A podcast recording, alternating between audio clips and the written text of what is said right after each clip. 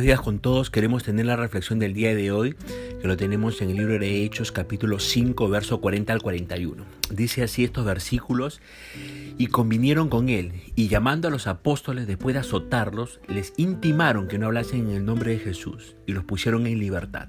Y ellos salieron de la presencia del concilio gozosos de haber sido tenidos por dignos de padecer afrenta por causa del nombre.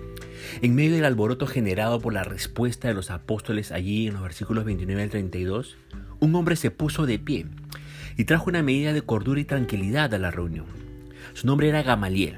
Lo primero que Gamaliel hizo fue ordenar que los apóstoles sean sacados de la sala. Y dirigiéndose a la sala, Gamaliel les hizo recordar la suerte que corrieron dos líderes revolucionarios, Teudas y Judas. Ambos tuvieron un gran número de seguidores. Teudas, 400 hombres, y Judas, mucho pueblo. Sin embargo, al final, los dos murieron y sus seguidores fueron dispersados.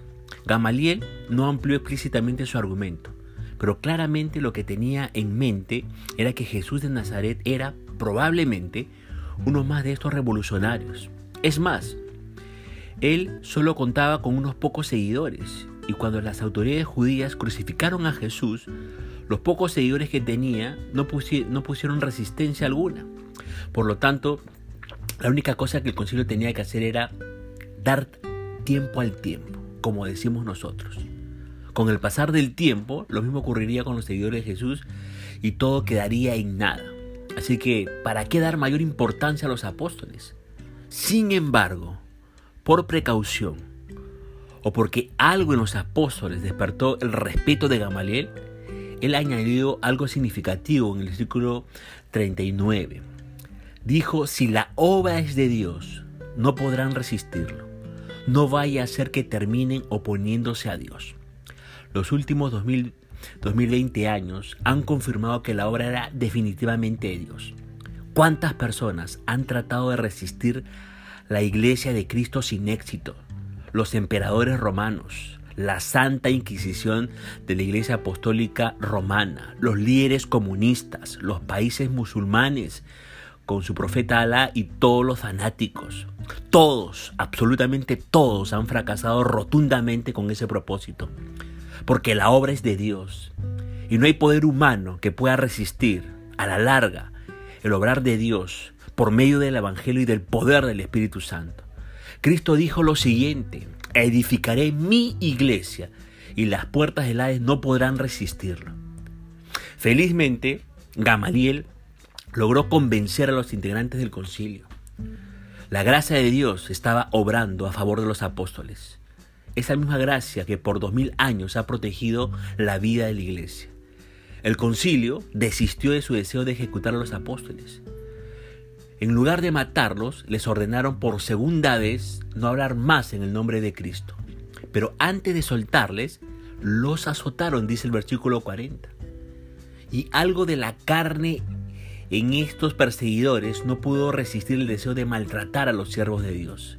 Querían vengarse por la acusación hecha en su, en su contra del verso 30 que les estaban acusando de matar a Jesús. Y querían hacerles sentir su poder y autoridad. Pero es hermoso ver la manera en que el fruto del Espíritu Santo se manifestó en los apóstoles. Ese aspecto de la mansedumbre, del gozo, de la paz y del amor. Lejos de molestarse con las autoridades o reclamar sus derechos o quejarse del maltrato recibido, los apóstoles salieron de la presencia del concilio gozosos. Gozosos no porque estaban libres, ¿ah? Gozosos no porque les salvaron la vida. Gozosos por algo extraño dice el verso 41, porque habían tenido, habían sido, perdón, considerados dignos de padecer afrenta por causa del nombre. ¿Y qué hicieron luego? En Hechos capítulo 4, cuando salieron del concilio, se reunieron con la iglesia para orar. Ahora, al salir del concilio, se dirigieron al templo y continuaron hablando en el nombre del Señor Jesucristo, dice el verso 42. Y también lo hicieron por las casas lo hicieron todos los días y no dejaron de predicar en el nombre del Señor. Ahora, ¿cuántas veces cuando alguien nos maltrata por ser evangélicos, nos molestamos o nos entristecemos y perdemos el gozo de testificar? No estos hombres. Ellos lo tomaron como un tremendo privilegio el sufrir por causa del Señor Jesucristo. Y lejos de callarlos, la persecución los hizo más insistentes. Esa es la diferencia que hace la llenura del Espíritu Santo en la vida de los discípulos del Señor Jesucristo. Y escúcheme por favor, cuando usted se sienta presionado por el mundo o por las personas a causa de que ama a Jesús, a causa de su fe, porque otras personas obviamente están en oposición a nosotros, a nuestra fe, necesitamos recordar tres cosas. En primer lugar, necesitamos recordar que la oposición puede hacerle más como Jesús, como lo escuchó. La oposición en su vida le puede hacer más como Jesús. Jesús dijo en Juan capítulo 15, versos 18 al 20, Si el mundo los odia, recuerden que a mí me odió primero. Si pertenecieran al mundo, el mundo los amaría como a uno de los suyos. Pero ustedes ya no forman parte del mundo. Yo los elegí para que salieran del mundo, por eso el mundo los odia. ¿Recuerdan lo que les dije? El esclavo no es superior a su amo. Ya que me persiguieron a mí, también a ustedes los perseguirán. Y si me hubieran escuchado a mí, también los escucharían a ustedes. Si usted va a crecer y ser como Jesucristo, va a tener que pasar por las cosas que Jesús pasó, incluyendo la oposición, incluyendo la prueba, incluyendo la soledad, la persecución, el desánimo, el estrés y la tentación. Ahora surge una pregunta. ¿Por qué Dios evitaría que usted pase por ello cuando no evitó que Jesucristo lo hiciera? ¿Por qué Jesús evitaría que usted pase por la oposición y la persecución si, si no evitó que los discípulos de Jesucristo lo hicieran? ¿Mm? En segundo lugar, cuando usted sufra oposición o persecución, necesita recordar que la oposición profundizará su fe. La oposición profundizará su fe. Su fe es como un músculo. Un músculo no crece si se siente en la silla y come palomitas y empieza a tomar gaseosa o Coca-Cola. Un músculo crece al estar estirado, es usado y probado. Nunca va a crecer un músculo sin ninguna, si, ninguna carga es, puesta en la dirección opuesta. Si no tiene oposición en su vida, su fe no va a crecer. Escúcheme, los creyentes más fuertes en el mundo, justo ahora, son aquellos que al menos, que al menos su fe está siendo probada.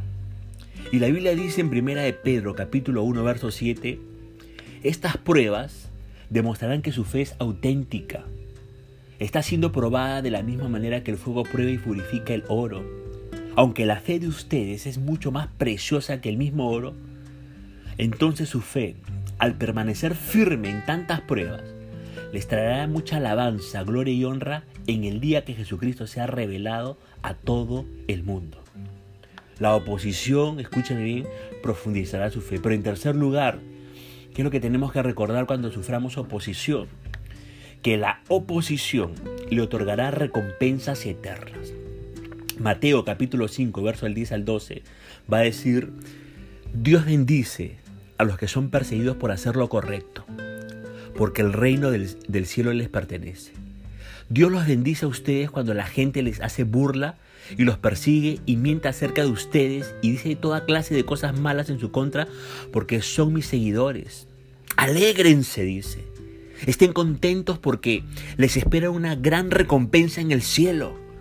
Y recuerden que a los antiguos profetas los persiguieron de la misma manera. Dios bendecirá a cualquiera que es perseguido a causa de que vive para Él. Y note que no obtiene la recompensa por ser rudo o por ser obstinado. Si vive una vida de autojusticia cuando es perseguido, no va a ser un mártir. No es recompensado por eso. Es recompensado por ser como Jesús. Cuando usted comparta su fe, hágalo. Hágalo con, con gentileza, con respeto, igual que Jesús. Y usted va a ser recompensado por ello un día en el cielo. Por eso cuando usted pase por oposición y persecución por causa de su fe, y créame que vendrán esos tiempos para nosotros en este siglo XXI, créame, cuando pasemos por esos tiempos, recuerde tres cosas, que la oposición le puede hacer más como Jesús, que la oposición puede profundizar su fe y que la oposición y persecución será recompensada si actuamos bien allá en la eternidad.